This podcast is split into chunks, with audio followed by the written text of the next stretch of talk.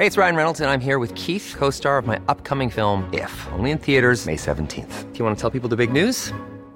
All right, I'll do. Sign up now and you'll get unlimited for $15 a month in six months of Paramount Plus Essential Plan on us. Mintmobile.com slash switch. Upfront payment of $45 equivalent to $15 per month. Unlimited over 40 gigabytes per month. Face lower speeds. Videos at 480p. Active Mint customers by 531.24 get six months of Paramount Plus Essential Plan. Auto renews after six months. Offer ends May 31st, 2024. Separate Paramount Plus registration required. Terms and conditions apply if rated PG.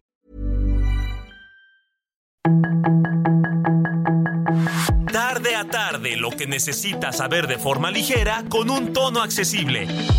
Solórzano, el referente informativo.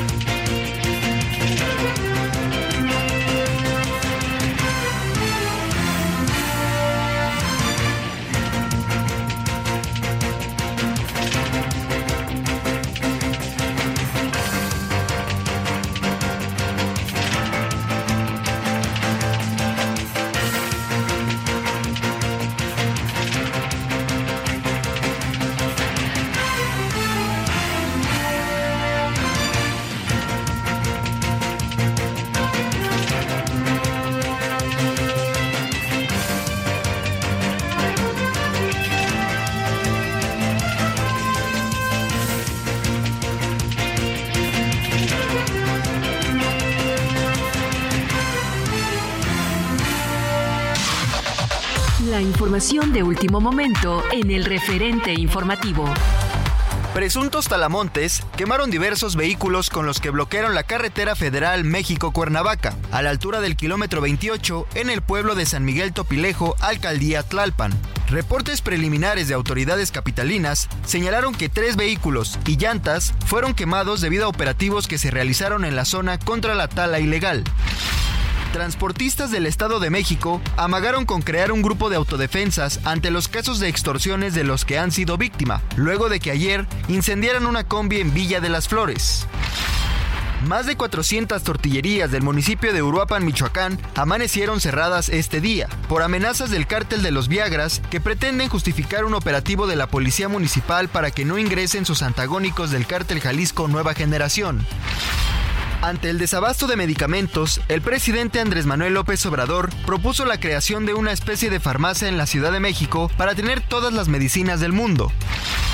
El huracán Dora se intensificó a categoría 2, pero se aleja de las costas del Pacífico mexicano, por lo que no representa peligro para el país. Así lo informó el Servicio Meteorológico Nacional. Al iniciar operaciones hoy 2 de agosto, el dólar se vendía hasta en 17.44 pesos en ventanilla en bancos. En tanto, el tipo de cambio interbancario se ubica en 16.96 por dólar, con un retroceso del 0.56% frente al precio de referencia de ayer. Un posible tirador activo fue reportado en el Capitolio según la policía del Congreso estadounidense.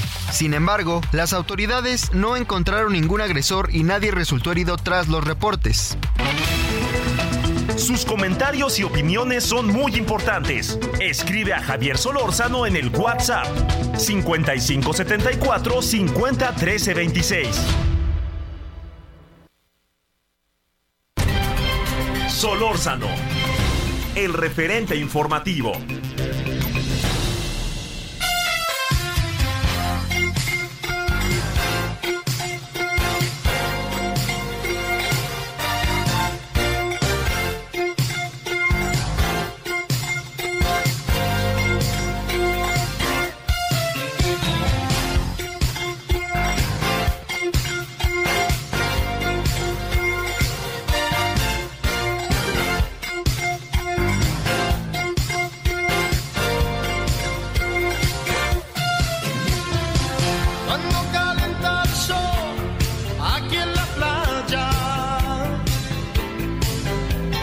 Siento tu cuerpo vibrar cerca de mí. Es tu palpitar, es tu cara. es tu pelo, son tus besos, me estremezco. Oh, oh.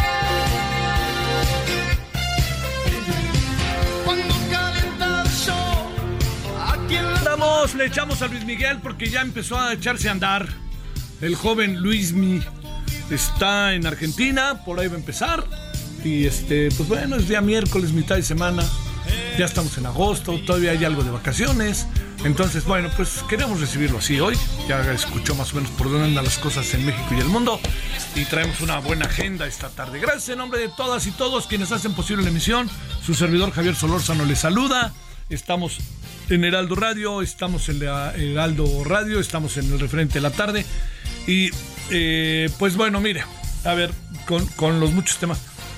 Eh, cuando uno ve una respuesta del encargado de los libros de texto como la que vimos hoy, defenderé con mi vida y ya que me encontrarán trabajando, uno dice, la verdad, la verdad, no, no, siguen sin entender.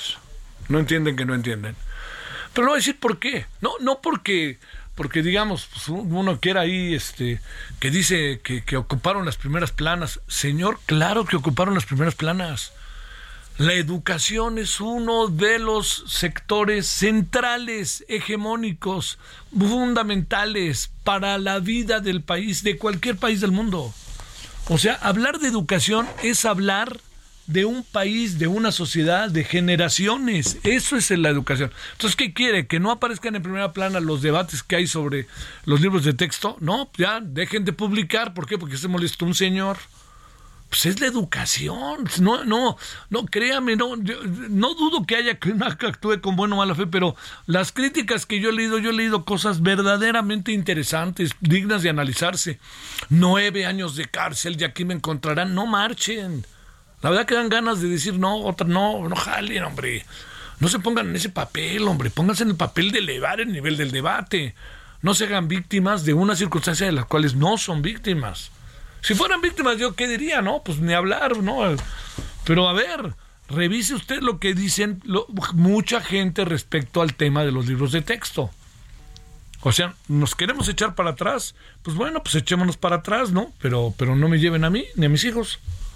Veamos que puede ir para adelante. Es que yo creo que es por ahí en donde va el asunto y en donde quizá este, seguimos, eh, yo le diría, seguimos, eh, a ver, seguimos pensando eh, que las cosas tienen que regresar a épocas que a la distancia y que uno vivió, que a la distancia uno los ve como si hubieran sido elementos de la vida que trascendieran para mejorar la vida en general. No se pueden soslayar las grandes luchas sociales y políticas de muchos hombres y mujeres en el país y en el mundo. No se puede olvidar el valor que tuvo la Revolución cubana como un punto de partida que en algunas cosas se consolidó y en otras cosas no se consolidó. Es cosa de ver lo que está pasando hoy en Cuba. ¿no? No se puede pensar que Hugo Chávez fue en un momento, recuerden, dio un golpe de Estado, luego gobernó, pues como son las sociedades también, que piensan una cosa en un momento y luego empiezan a ver otros elementos para tomar otra decisión. Pero no podemos pensar, por ejemplo, que Venezuela con lo que está viviendo es una especie de modelo a seguir. Y no podemos dejar de apreciar cómo el mundo está tomando un giro, créame, a diario en donde las cosas cambian. A ver, va de nuevo. ¿Cómo éramos hace cinco años? Social, política, económicamente y nuestra relación con el mundo y con las tecnologías. ¿Cómo éramos hace cinco años? Oiga, se la voy a poner para, para que lo pensemos todos. ¿Cómo va a ser dentro de cinco años? Que este país tiene un nivel de pobreza, pues uno de los, uno de los centros, uno de los ejes para la transformación de la sociedad es que los que hoy tienen una situación de pobreza sin la menor duda cuestionable, sin la menor duda lacerante, sin la menor duda digna de enfrentar en todos los niveles, pues una de las maneras es ofrecerles empleo, pero es ofrecerles también educación. ¿Por qué?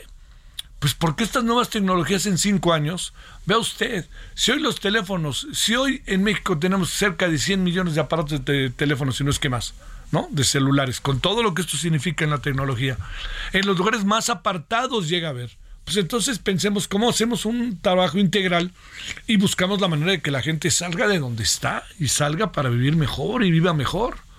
No se puede pensar que con la pobreza siempre vamos seguros porque son los que votan por nosotros. Pues corran el riesgo de sacarlos de la pobreza y jueguense el tiro de la lealtad y esta lealtad que les que los sectores más desprotegidos que viven la mayor adversidad del país pueden seguir precisamente con un proyecto político porque este proyecto político los hizo crecer. Pero si queremos un proyecto político para que se queden donde está, pero bien que les damos de comer y entonces ahora comen un poquito más, no se puede. Tenemos que buscar la manera de que crecer, crecer, crecer. Y cuando digo crecer, pues es crecer en principios, en educación y en muchas cosas. Pero si vamos a crecer pensando que lo que tenemos que hacer en México, por ejemplo, es llevar las cosas al extremo, es tener y echar a andar muchas luchas sociales, incluso guerrilleras, y ponerlas como ejemplo de transformación, pues bueno, yo le diría que las cosas han cambiado, han cambiado, hay que ver que han cambiado. No quiere decir esto que estemos como a favor de lo que sucedió en otros momentos, ¿no? Han cambiado, han cambiado y han cambiado en muchos casos para bien, en otras medio para mal, pero somos una sociedad muy diferente ahora, muy diferente a la de 1970. Yo era parte de esa sociedad. En 1970 su servidor tenía 18 años. Voté por primera vez en 1970. Yo no se daba cuenta y estuve en, en, universidades que me ayudaron mucho a pensar y trabajé en universidades en donde aprendí a la par muchas veces de los alumnos y tuve la oportunidad de trabajar en, en, este, en gobierno. Y yo creo que nos hemos dado cuenta que hemos ido evolucionando, evolucionando, evolucionando, pero de repente no hemos podido cambiar el tema de las diferencias sociales. Y ahí es donde está. El último informe de la semana pasada que tanto nos ha llamado la atención, recuerde usted que arroja, sí, se va en algunos casos saliendo algunos sectores de la pobreza, pero las diferencias sociales no cambian, se mantienen. Es un país en donde yo siempre digo, los ricos son cada vez más ricos y menos, y los pobres son cada vez más pobres y más. Bueno, si queremos debatir el tema educativo, no, no, no le hagan al mártir y no digan que a partir de ahora me iré y defenderé con mi vida y me quieren meter nueve años de cárcel y once primeras planas. Pues claro que sí, señor, pues es un tema que nos interesa a todos. Ayer ya hablábamos, hablábamos con una muy destacada este, investigadora de la UNAM que decía de las cosas más importantes es que este es uno de los temas que a la sociedad no le pasan por alto. Si quiere, le recuerdo al señor que se quejó de eso hoy, ¿qué pasó cuando los libros de texto a principio del sexenio pasado, el debate que se dio. ¿Y qué pasó en 1978? Pues digo, la educación está en el centro, la salud está en el centro, la inseguridad está en el centro. ¿Por qué? Pues porque son factores sobre los cuales gira la sociedad. No es que uno esté pensando, ay, a ver cómo los jodemos con los libros de texto. No, es que queremos ver cómo nos formamos. Y lo más, lo que va a ser más rudo es pensar que en un momento dado la educación se fortalece en el sector privado y en el sector público, porque el sector privado, usted y yo lo sabemos, es pues la verdad, la verdad, no, pues es, es, es, muy pequeño, ¿no? Para, para toda la gran cantidad de maravillosas escuelas públicas y maestros de escuelas públicas que hay en el país. Bueno, ahí le, le, le dejo ese asunto porque me parece que que es muy importante no, no, no perderlo de vista. Está entre nosotros, está entre nosotros y tiene una razón de ser por la cual está entre nosotros. No es un asunto que sea coyuntural. El asunto de la educación de los libros de texto no son las once primeras, las once planas, primeras planas de ayer. Recordemos, ah, bueno, se ha venido haciendo desde que se informó del asunto. El asunto va y viene. Es cosa de leer a una gran cantidad de especialistas que están sobre el tema. Usted los conoce, los lee. Es ver lo que pasa en las universidades, lo que la platican los propios maestros. Todos están en ello. Entonces, que de repente el asunto sube, pues sí sube. Y de repente sube, la, pues sí, como todo en la vida. De repente se habla de las elecciones, pero de repente se habla más de las elecciones, sí, porque se acercan. Pues así funciona. Estaban ahí, pero el tema ha sido debatido más fuera de quienes hicieron los libros de texto y están tratando de cambiar el proceso educativo que de parte, más, fuera de, de ellos que de los que lo están haciendo. Bueno, Estamos con eso. Yo, yo la verdad no soy muy optimista con el tema. ¿eh? Ojalá podamos hacer algo. podemos hacer algo conjuntamente. No, pero, pero ponerse ahí, andan bramando y pseudo este, intelectuales, pues ahí va, ¿no? La, la perorata del Palacio Nacional se extiende, bueno, más que perorata, yo diría, la, la forma en que se expresa el presidente, de repente es copiada por otros. Como yo digo, no es lo mismo que lo diga el presidente que lo digan los otros. Eso es muy importante. Bueno, esta es una de las cosas que tenemos el día de hoy y yo diría que es de las cosas importantes. Ojalá quienes están al frente del proceso educativo, eh, quienes están haciendo todas estas cosas, ojalá, ojalá en verdad que lo deseamos, que, que todavía abran la puerta al, al tema. Si no hay manera o sea, porque una juez ya dijo que, no, que no se entreguen los libros de texto. Ya a estas alturas están impresos, pero que no se entreguen, ¿no? Eh, Bueno, entonces aquí, este, si el presidente quiere toda una serie de, este, de particularidades, que le expresen las particularidades de todo lo que significa esta, este amparo, pues yo creo que el presidente está en todo el derecho que se lo digan. Pero entonces háganlo. Pero si está ahí, por favor no distribuyan los libros porque no juguemos otra vez a que no me vengan con que la ley es la ley. Estamos en una situación, o sea, la educación en el centro como debate y la educación como uno de los ámbitos en donde se han llevado las cosas eh, hasta las últimas consecuencias en materia del Estado de Derecho. Bueno, esa es una de las cosas que tenemos el día de hoy. Eh, me parece que es importante. Eh, y otra, hay, hay otros temas, eh, algo de nuevo con las medicinas. Hoy el presidente de- hizo una expresión, una especie, que AMLO propone una especie de farmacia en el, en- para que tengamos todas las medicinas del mundo. Sí, yo la verdad que entiendo la buena intención que pudiera haber eventualmente el presidente, pero si no tenemos medicinas y ahora queremos todas las medicinas del mundo, ¿cómo le vamos a hacer, no? ¿Cómo le vamos a hacer para los niños con cáncer? Para mencionar solo uno, los psiquiátricos, que dicen que el 94% ya satisface las medicinas para problemas de carácter psiquiátrico, ¿no? O sea, mental, etcétera. Pues uno dice, ¿cómo le van a hacer? Si pues, dicen que el 94% y la gente va a las farmacias y no lo encuentra, ¿cómo le va a hacer uno para si tener que ir como no hay en este, las farmacias de las de las instituciones de salud públicas, pues toda la gente está yendo a las farmacias y las farmacias andan haciendo su agosto hasta con el costo. Bueno, en eso andamos y también le quiero decir que este pues que otra vez la carretera Cuernavaca, México, Cuernavaca, Cuernavaca, México se convirtió en una pesadilla. Miren, para los que viven fuera de la ciudad y que eventualmente, pues sí, supongo que ubican la México Cuernavaca porque es muy famosa, es una carretera que por supuesto este, le da paso a una gran cantidad de cuestiones laborales, de empresas, de todo eso, pero son carreteras que es una carretera que es un punto de partida turístico muy importante. ¿Por qué? Porque es una carretera que indistintamente lo lleva uno a Tasco, lo lleva uno a Texquitengo, lo lleva uno a Huastepec, a Cocoyoc, a Tepoztlán, a Cuernavaca, por supuesto, a Tasco dije, y de ahí uno pasa para irse a Acapulco por igual y por la capital Chilpancingo hasta Acapulco. Todo eso es lo que... Y estoy hablando de algunos lugares, seguramente hay mucho más. Pero de ahí uno se puede ir llegando a Acapulco a la izquierda y vámonos a Oaxaca con todas las playas y todos los lugares maravillosos de Oaxaca o vámonos a la derecha a todos los lugares que tienen que ver con Guerrero todavía, como es el caso de Cihuatanejo y muchas playas que hay por ahí.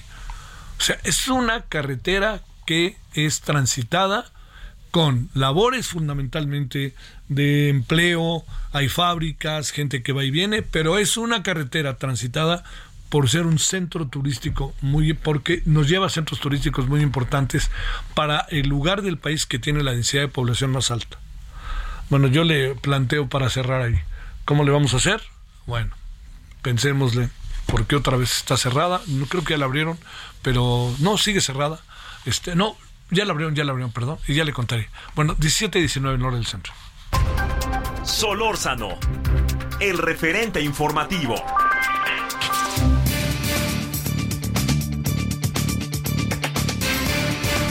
El maestro Raúl Romero, sociólogo integrante del colectivo, llegó la hora de los pueblos. Maestro Raúl, como siempre, gracias por tu tiempo. ¿Cómo has estado? Javier, buenas tardes. Un saludo a ti y a tu auditorio. Aquí andamos. Oye. Bien, gracias. pues mucho se ha hablado otra vez de Chiapas. El presidente dice que, que el asunto no es tan este, delicado, ¿no? Sin dejar de reconocer que han pasado cosas. Y lo otro es que el ZLN advierte que retomará las armas ante la sede del crimen organizado. ¿Qué sabes de todo esto, Raúl? Sobre lo primero, Javier, eh, sí notamos un cambio en el discurso del presidente. Pasamos de un todo está bien, son exageraciones, son hechos esporádicos, a la situación eh, está siendo más grave, se están reconociendo delitos, se están reconociendo ahí algunas eh, situaciones.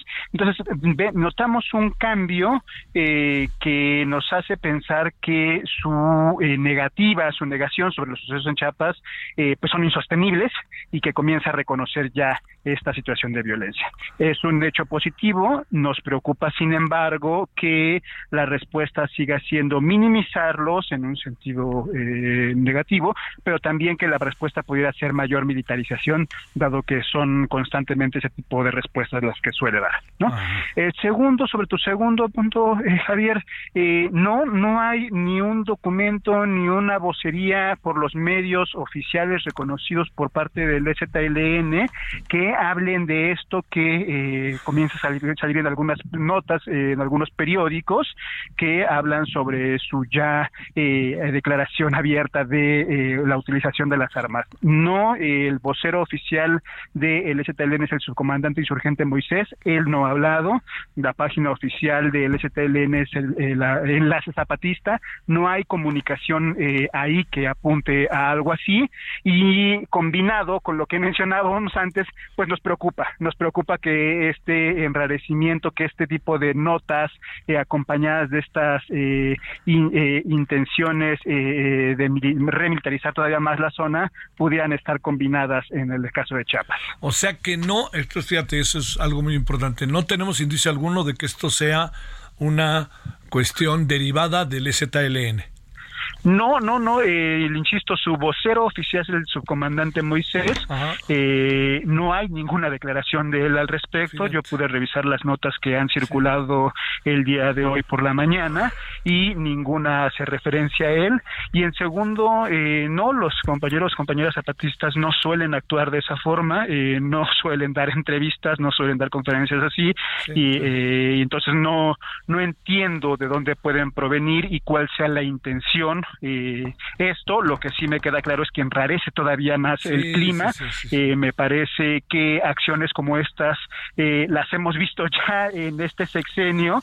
recordemos a principios del sexenio 2019, donde unos supuestos miembros del Ejército Zapatista de Liberación Nacional entablaban diálogo con uno de los padres de los religiosos más cercanos al gobierno actual y donde se hablaba la posibilidad ya de acuerdos y negociaciones y que era completamente falso. Entonces, eh, nuevamente recurren a esa estrategia, lo cual enrarece todavía más el clima. A ver, Raúl, te cierro la conversación, si te parece, con una breve reflexión de sobre el tema de los motonetos San Cristóbal. Sí.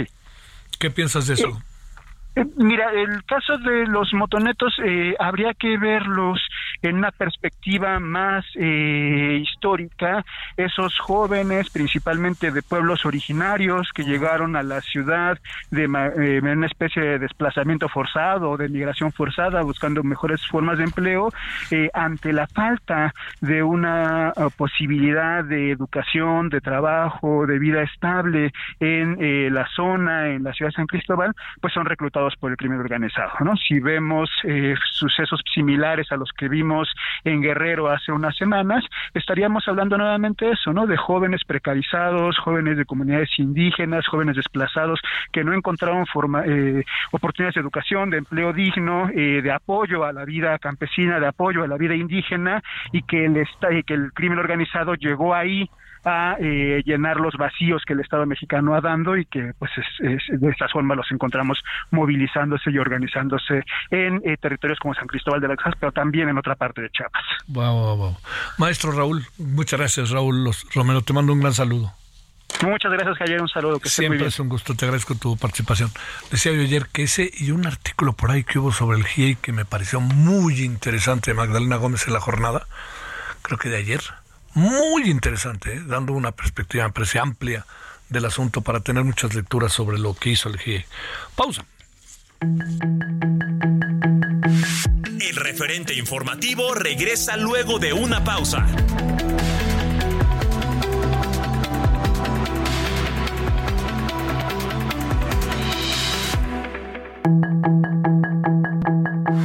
Estamos de regreso con el referente informativo. Hey, it's Ryan Reynolds, and I'm here with Keith, co star of my upcoming film, If, only in theaters, May 17th. Do you want to tell people the big news? All right, I'll do it. Sign up now and you'll get unlimited for $15 a month in six months of Paramount Plus Essential Plan on us. Mintmobile.com slash switch. Upfront payment of $45 equivalent to $15 per month. Unlimited over 40 gigabytes per month. Face lower speeds. Videos at 480p. Active Mint customers by 531.24 get six months of Paramount Plus Essential Plan. Auto renews after six months. Offer ends May 31st, 2024. Separate Paramount Plus registration required. Terms and conditions apply if rated PG.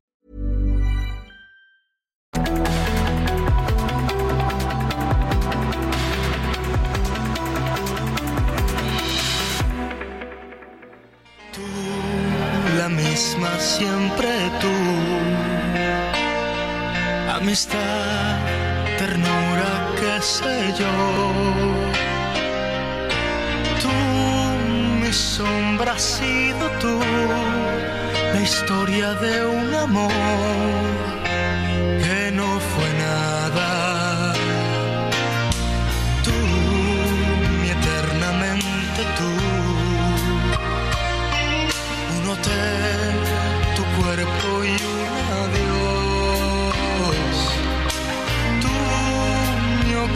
amiga, tú, un golpe de pasión, amor de madrugada.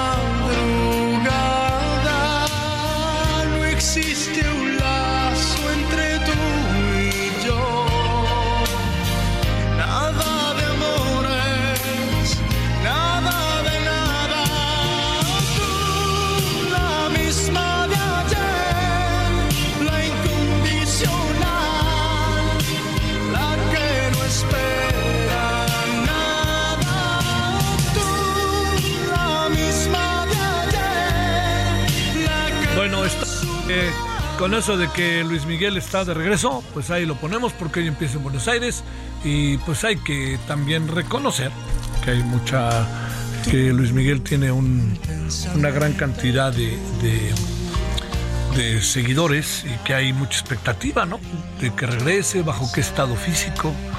He visto ahí fotografías y parece que se ve se ve mejor, ojalá así sea. Es un personaje, es un referente de muchas cosas en, la vida de generaciones, por más que digan de lo que digan. Yo le quede claro que no soy fan ni cosa parecida, pero yo siempre digo, digan lo que quieran de Alejandro Fernández, de Luis Miguel y de muchos de ellos, e incluso de los mariachis, pero a las 2 de la mañana no hay quien no los quiera. No, no los hagamos y eso nos hace todavía más cercanos. Bueno, de 17.32, que le vaya bien este hombre allá en Buenos Aires.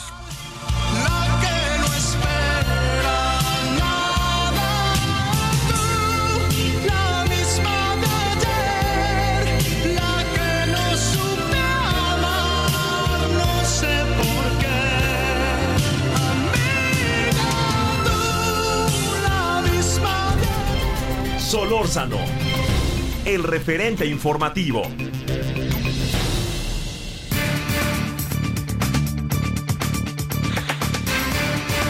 nos manda nos manda Isaías ahí de la redacción algo que me parece que es particularmente delicado. Eh, la Secretaría de Relaciones Exteriores informa que autoridades del Departamento de Seguridad de Texas notificaron al Consulado de México en Eagle Pass que alrededor de las 14.35 encontraron el cuerpo de una persona sin vida atorada en la parte sur de las boyas que fueron colocadas en Río Bravo. Personal del grupo Beta ya está encabezando las acciones de rescate del cuerpo. Hasta el momento se desconoce la causa de la muerte y la nacionalidad de la persona. Empezamos con las boyas, como era de preverse, ¿eh? como era de preverse. Gracias, Isaías. Bueno, 17.34 en la hora del centro. Gerardo Galicia, pues, ¿qué pasó y qué sigue pasando por allá en donde andas, en México, Cuernavaca? kilómetro 28 de esta, la carretera federal Javier, donde ya en estos momentos queda completamente liberada la circulación y de hecho ya se ha normalizado por completo luego de un bloqueo de más de dos horas que realizaron vecinos de la zona de Topilejo. Ellos a manera de un grito de auxilio, Javier, cerraron la circulación y quemaron algunas llantas en el kilómetro 28 de la Federal de la México Cuernavaca para pedir ayuda a Guardia Nacional, incluso decían al ejército mexicano para poder liberar a sus eh, familiares que habrían sido retenidos en el poblado de Huitzilac, Morelos, luego de un operativo contra Talamontes. Las personas que habrían sido retenidas en Huitzilac, Morelos, son trabajadores eh, de Corena, de la Comisión de Recursos Naturales y Desarrollo Rural. Sin embargo, luego de este eh, operativo contra Talamontes, fueron retenidos por algunos pobladores de la zona de Huitzilac, Morelos. De hecho, ahí hubo quema de varios vehículos de la Corena y la retención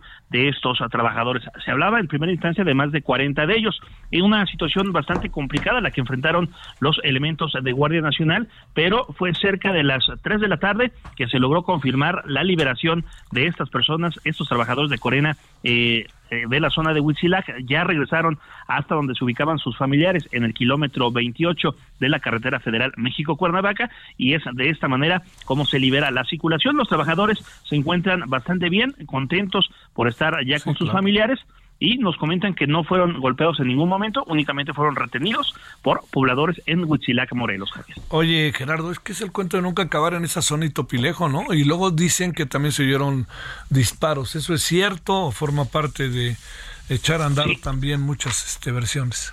Sí, hay, algunos videos a donde sí se alcanzan a escuchar detonaciones, eh, Javier, y eso fue justo en el perímetro de Morelos, en la zona de Huitzilac. Por ese motivo también, de hecho, la policía capitalina eh, armó un operativo y quedó prácticamente en los límites del Estado de México por si habría la necesidad de apoyar en ese perímetro durante el enfrentamiento. Estaba listo ya un operativo de la policía capitalina, no hubo necesidad y ya también todos los elementos que llegaron hasta la salida a Cuernavaca comienzan a regresar a sus áreas de Nada garantiza que esto no vuelva a pasar mañana mismo, hoy en la tarde, el jueves o el viernes, ¿no? No, no, absolutamente no. Y aparte es una guerra bastante complicada, siendo que los talamontes son personas bastante hábiles y es una verdadera mafia, van armados, nos comentan que utilizan armas automáticas y utilizan precisamente el terreno boscoso para poder escapar de las autoridades. Sí, claro, ahí se esconden bien. Gerardo, pues bueno, ya veremos en la noche cuando nos veamos. Gracias, Gerardo, buenas noches. Con todo gusto, salud. Gracias. 17.37 en la hora del centro. Rafael Hualcosío es director de la Cámara Nacional de la Industria Farmacéutica, la Canifarma. Querido Rafael, gracias que siempre que te convocamos estás con nosotros. ¿Cómo te ha ido? Muy bien, mi querido Javier, qué gusto saludarte. A oh. tus órdenes, como siempre, un placer. Gracias. Oye, a ver, en los últimos días hemos entrado en un terreno otra vez con el tema de, las, de los medicamentos de la satisfacción del mercado, se asegura que en lo que corresponde al tema de las personas con problemas pues psiquiátricos, este un 94% ya está satisfecho el mercado. ¿Eso es este cierto o a ver en qué andamos para tratar de ajuntar como toda la información posible? Porque hoy el presidente lanzó una idea que parece este verdaderamente Camelot, ¿no? Este, una especie de farmacia del mundo en México que tenga todos los medicamentos y también aventó el asunto de que los que son de Morena les viene mejor a los que no son, ¿no?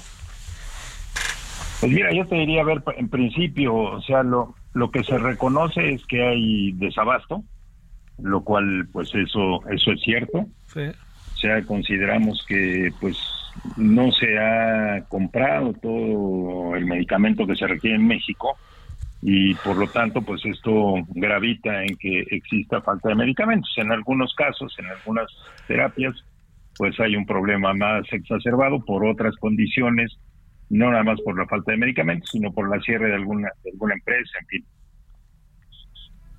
A ver, ahí pasó algo de alguna empresa y nos quedamos, perdón. A ver si. A ver, ahí, ahí, estamos, ahí seguimos. Alguna empresa, pues, o sea, a final de cuentas es, es un problema que no necesariamente tiene que ver con la falta de planeación y la falta de compra de medicamentos. Ahora, esta idea de una farmacia este, donde se tengan todos los medicamentos del mundo, pues este, yo creo que tú ya tienes la respuesta a, a esta inviabilidad pero valdría la pena desglosar el, el problema, ¿no? O sea, desde el punto de vista logístico, deberíamos de señalar que el IMSS en su momento tuvo un almacén central, eh, cinco almacenes regionales, que de ahí se distribuía a almacenes delegacionales y que a final de cuentas, como lo conocemos, pues esto acabó tercerizándose esta distribución para todos los puntos donde se requieren los medicamentos. Esta dispersión no la pudo hacer el Seguro Social, entonces imagínate un, un almacén central donde esto pudiera llevarse pues a más de siete mil puntos en la República es, imposible, ¿no? Sí, sí, sí, no, no Además, el consumo promedio mensual pues ha sido uno de los puntos críticos en este en este sexenio, donde pues cada hospital tiene diferentes necesidades y el conjuntar todas estas necesidades del Seguro Social, del ISTE, de los hospitales de alta especialidad, en fin, pues es un tema complicadísimo. Estamos hablando de cerca de 3.600 millones de piezas, de cajitas que consumía el país en, en la parte de gobierno. Y pues no es no es sencillo manejar esto no o sea se requiere infraestructura eh, hay economías de escala eh, no no no puede estar pidiendo de 100 en 100 este en fin o sea la verdad es que digo hay muchos muchas causas, muchos argumentos, podemos platicar toda una hora sobre esto. Eh, sabemos que los medicamentos tienen caducidad, entonces no los puedes mantener en inventario a ver si alguien los necesita, o sea, no es es este irracional por todos lados, ¿no? ¿Cuál es la cantidad razonable cuando quién la va a determinar si Oaxaca no tiene las mismas necesidades que Guadalajara o que Monterrey o que Veracruz o que Tijuana? O sea, no, no, no, eh, ¿y cómo vas a hacer llegar cinco piezas a un hospital cuando unos medicamentos requieren aplicación inmediata? O sea, de aquí a que llegan, pues ya ya se perdió el tiempo o la ventana en la que se pueden aplicar. En fin, son muchos argumentos, mi querido Javier, este, que, que, pues hacen inviable esta, esta posibilidad. A ver, un banco de medicamentos, digamos, la idea como tal, pues uno no puede decir que bueno, etcétera pero si no hemos podido satisfacer el mercado, que, te, que bueno, las necesidades de los pacientes, si se ha perdido la empresa que se encargaba de todo esto, ahora se habla de que hay hasta una multa a una empresa, ¿verdad? No, este, el otro día dijo el secretario de salud que se multó a una empresa porque no cumplió con los asuntos, pues bueno, pues todo esto, eh, digamos, cambió las reglas del juego a partir de este gobierno, pero no hemos logrado dar el siguiente paso, ¿no? Totalmente de acuerdo. O sea, la verdad es que, a ver, tenemos problemas para que reciban medicamentos en muchos hospitales por cuestiones de espacio. Sí. Eh, no todos los medicamentos se consumen en la misma proporción. Tienen ni tienen las mismas condiciones, en fin. Este, algunos requieren manejo especial. Eh, de verdad, este, la industria que ha apoyado, el problema radica, pues sí, lo que hemos comentado en algunas ocasiones, en la falta de planeación, en la certeza jurídica. Tenemos claves que en estos momentos, y estamos en, agosto, donde todavía nos faltan eh, cinco meses para concluir el año, donde hay claves que ya se tienen topadas al 100%, es decir, que ya se surtió lo que se había pedido para 2023 en estos momentos. Entonces, ¿qué va a pasar con eso cuando fueron contratadas por el INSABI y ahora pues será el IMSS Bienestar. O sea, estamos en una situación complicadísima. Este, igual en la parte de pagos, este, todavía no se cubren todos los adeudos del IMSS Bienestar. Y pues como tú sabes, ya se creó hace tres años y ya desapareció. Sí, claro. Eh, su deadline es el 26 de noviembre y para entonces tiene que haber cubierto todos los adeudos. Estamos en pláticas, se está avanzando pero todavía hay temas pendientes. Entonces, sí tenemos un problema serio, hay que reconocerlo, y digo, pues el, el hecho de proponer, aunque sea una solución desde mi punto de vista inviable, es un reconocimiento al desabasto que existe. Eh, ¿Estaremos con la vacuna patria en octubre? ¿Tú piensas que podrá estar ya en el mercado o lo ves difícil, Rafael? Mira, es probable, es probable, o sea, el laboratorio que lo está haciendo es un laboratorio muy serio, eh, con mucha experiencia en el tema de vacunas, pero pues todavía están en la fase clínica 3, no sé si para entonces ya la, la hayan concluido y si para entonces ya se haya autorizado. Yo creo que no vale la pena especular en ese sentido. Cuando se dé la, digamos ya la aprobación definitiva para esta vacuna, pues valdría la pena este, considerarlo. Pero en estos momentos es difícil estimar cuándo va a estar. Lo que sí valdría la pena es la autorización definitiva para todas las demás vacunas, para las de Pfizer, para las de Moderna, para las de Astra, de forma que pueda uno adquirirlas en la farmacia privada. Sí. Eso sí se podría hacer y podríamos tener, pues obviamente, una mayor accesibilidad a, este tipo de, vacunas que serán necesarias en un futuro. Bueno, a ver, va una, este, una última. Eh, todo el tema que tiene que ver con eh, la influenza, ahí sí tenemos vacunas suficientes, está el mercado este protegido, los eh, todo México protegido, o hay que alcanza a saber qué es el siguiente paso que tenemos enfrente? Mira, en el tema de, de las vacunas, si como lo hemos comentado en el tema de medicamentos, se requiere una planeación de cuatro meses, es decir, cuatro meses previos para saber el consumo que se va a tener y por lo tanto poderlo fabricar y ponerlo a disposición de los pacientes. En el caso de las vacunas es mucho más crítico. Estamos hablando de cerca de dos años. Si no pides las vacunas que vas a requerir dos años antes, difícilmente las tendrás. Las previsiones que normalmente hacen las empresas que surten estas vacunas al mercado privado, pues son bastante eh, exactas a lo que se venía consumiendo. Si hay una sobredemanda por la falta de medicamentos o de vacunas, en este caso, en el sector público, pues seguramente no serán suficientes las vacunas que vamos a tener en México. Pero bueno, pues por lo pronto habrá en el mercado privado las que se consumían anualmente y a lo mejor se hizo alguna previsión menor, aunque difícilmente se van a tener las cantidades que se requieren en suficiencia. A ver, nada más para cerrar, el 94% del mercado en cuanto a medicamentos que tienen que ver con nuestras cabezas psiquiátricos, este ¿Estará satisfecho o no, como dijo el secretario de Salud? ¿Qué piensas ahí? ¿Cómo lo ves ahora sí que internamente, Rafael?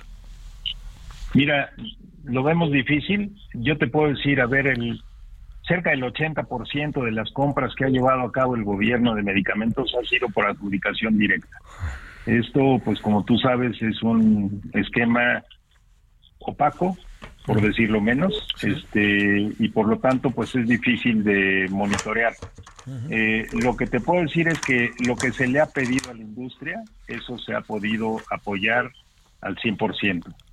Este, no tenemos casos, eh, salvo estos que referimos de empresas que pues fueron sancionadas y que eventualmente ya parece que están aprobadas. Eh, no tenemos casos de desabasto generalizado por parte de la industria. Una vez más, reitero, es por, por la falta de planeación, la falta de tiempo para poder este, pedir los medicamentos y por lo tanto fabricarlos, pero, pero pues sí, digo, los datos no los ponemos nosotros, está en la encuesta nacional de ingreso-gasto de los hogares, ha habido un aumento en el gasto de bolsillo por parte de las personas eh, debido al desabasto que existe. Te mando un gran saludo. Como siempre, Rafael Igual, Cosío, gracias que estuviste con mi querido Javier, un placer como siempre platicar contigo y estamos a tus órdenes. Muchas gracias. 17:48 en hora del centro. Solórzano, el referente informativo.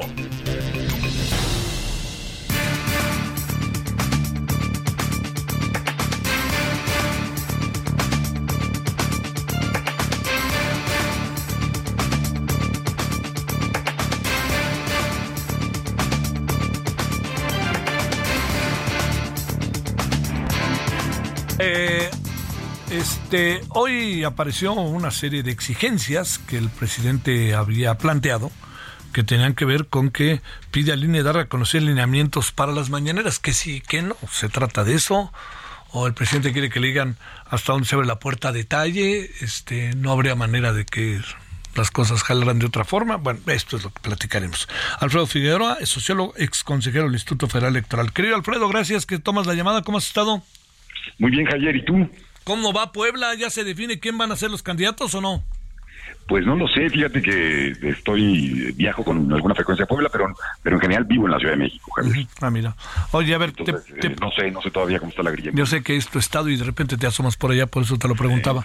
Oye, Alfredo, ¿qué, ¿qué te parece lo que dijo hoy el presidente? ¿Realmente presidente tendríamos que decirle ABC esto, si esto no, aquí toque la puerta, aquí no la toque, etcétera, etcétera? ¿O es un asunto de buscar cómo le damos vuelta a la ley, como ha pasado de hecho con, con la señora X, ¿no? Sí, y me parece que es mucho más lo segundo, Javier. Eh, me parece que estamos frente, digamos, a un ejercicio nuevamente de, pues, de una provocación. Eh, el presidente de la República ha tomado la determinación de, me parece que violar la Constitución, la ley, de tener un comportamiento, pues, muy desapegado a su propia historia, ¿no?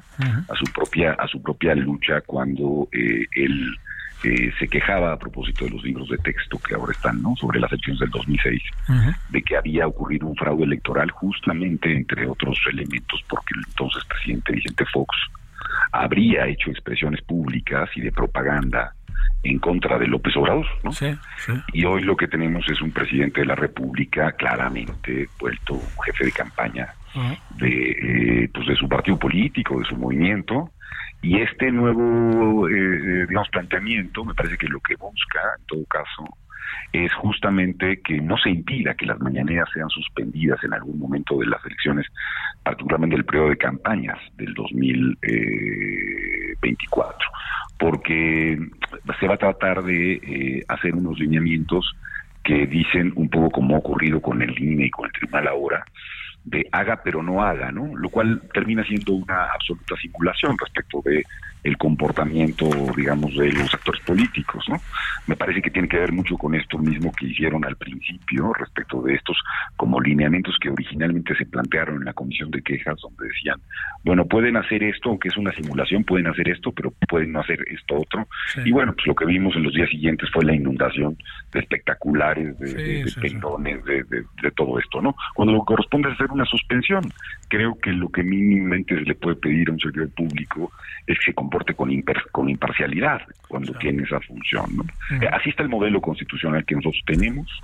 Eh, tenemos razones históricas por haberlo construido de esa, de esa manera, ¿no? las mexicanas y los mexicanos.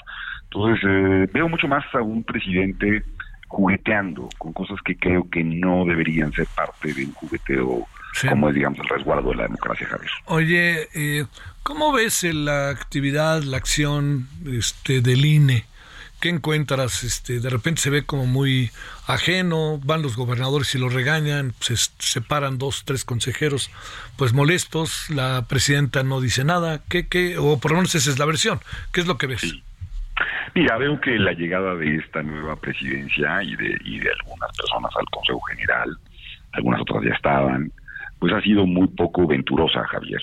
Es decir, lo que, lo que advierto es un comportamiento eh, a veces como franca correa de transmisión de los intereses de, de, algunos consejeros, incluida la propia presidenta del presidente de la República, del, del, poder público en este momento, lo cual yo lamento muchísimo. Eh, y un proceder errático en otros, en otros de los casos, ¿no? Eh, el propio procedimiento por el cual son electas estas personas, si bien previsto en última instancia en la Constitución, es, eh, me parece, un cálculo político formulado desde el poder para que fuese una rifa de cuyos, digamos, de cuyos únicos eh, posibles, digamos, seleccionados eran personas muy cercanas a la, al presidente de la República y al propio movimiento. Esto es lo que me parece que ha venido a ocurrir con el Instituto Nacional Electoral. Sí veo un comportamiento errático, sí veo un comportamiento, digamos, además, que está siendo muy permisivo, me parece que es contrario a la, a la Constitución y a la ley, también ha sido validado una parte de ese comportamiento por parte del tribunal. Y nos encontramos en un momento en donde se intenta, digamos, regular las ilegalidades o los elementos, digamos, propiamente ilegales en otro tiempo. Puede traer muy serias consecuencias hacia adelante el no actuar preventivamente, Javier, porque lo que yo creo es que lo que había que haber eh, lo, que, lo que se tendría que haber hecho es tratar de contener este tipo de conductas. Luego, si no las contuviste, al final un tribunal tiene que resolver si la equidad de la competencia política, que es el principio por el cual hacemos elecciones y hacemos competencia democrática en México, pues fue violentado, ¿no? Si hubo recursos de, de, más, recursos privados de más, recursos públicos, si el presidente estuvo interviniendo en favor de su partido. Es decir, eh, estaríamos eh, haciendo el caldo de cultivo para un problema postelectoral, Javier. Bueno, Eso es lo que se está formulando. Digo, no son buenas noticias, no. lamento darlas, pero me parece que ese es el escenario que estamos viviendo y hay que estar listos y preparados para eso. Te mando un gran saludo, Alfredo Figueroa, sociólogo y consejero del Instituto Federal Electoral. Gracias, Alfredo. Abrazo, Javier, y para abrazo auditorio. Gracias. Bueno, nos vamos. En la noche que tenemos, eh, bueno, tenemos varias cosas. Vamos a entrarle al tema de las carreteras que ya ve que hay muchos problemas de seguridad y lo de México Cuernavaca, entre otras cosas. Vamos a entrarle también al tema de las medicinas, retomando lo que dijo Rafael Gual, y con eso andaremos. Por lo pronto, 21 horas en hora del centro, Heraldo Televisión referente. Adiós. Hasta aquí Solórzano, el referente informativo.